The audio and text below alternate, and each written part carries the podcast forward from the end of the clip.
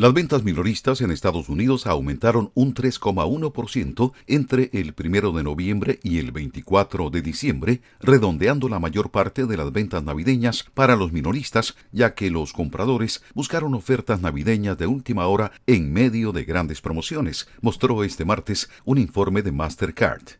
El aumento es inferior al 3,7% que Mastercard pronosticaba en septiembre y se desplomó frente al 7,6% del año pasado, ya que las tasas de interés más altas y la inflación presionaron al gasto de los consumidores, destaca Reuters.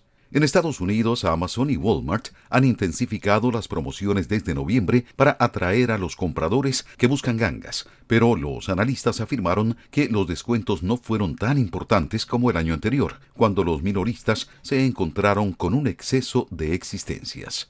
Algunos de esos descuentos se redujeron a partir de diciembre, cuando los clientes esperaban comprar regalos de última hora y artículos para el hogar el sábado antes de Navidad, el llamado Super Sábado.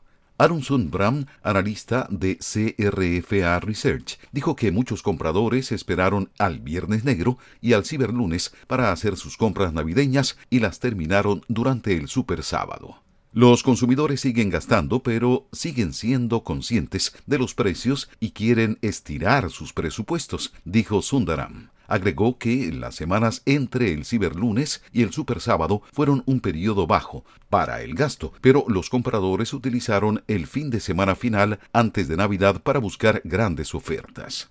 Las ventas de comercio electrónico crecieron a un ritmo del 6,3% por debajo del 10,6% del año pasado, ya que la popularidad de las compras en línea se alejó de los máximos vistos durante la pandemia, según el informe. Hasta aquí la nota económica. Desde La Voz de América en Washington les informó Tony Cano.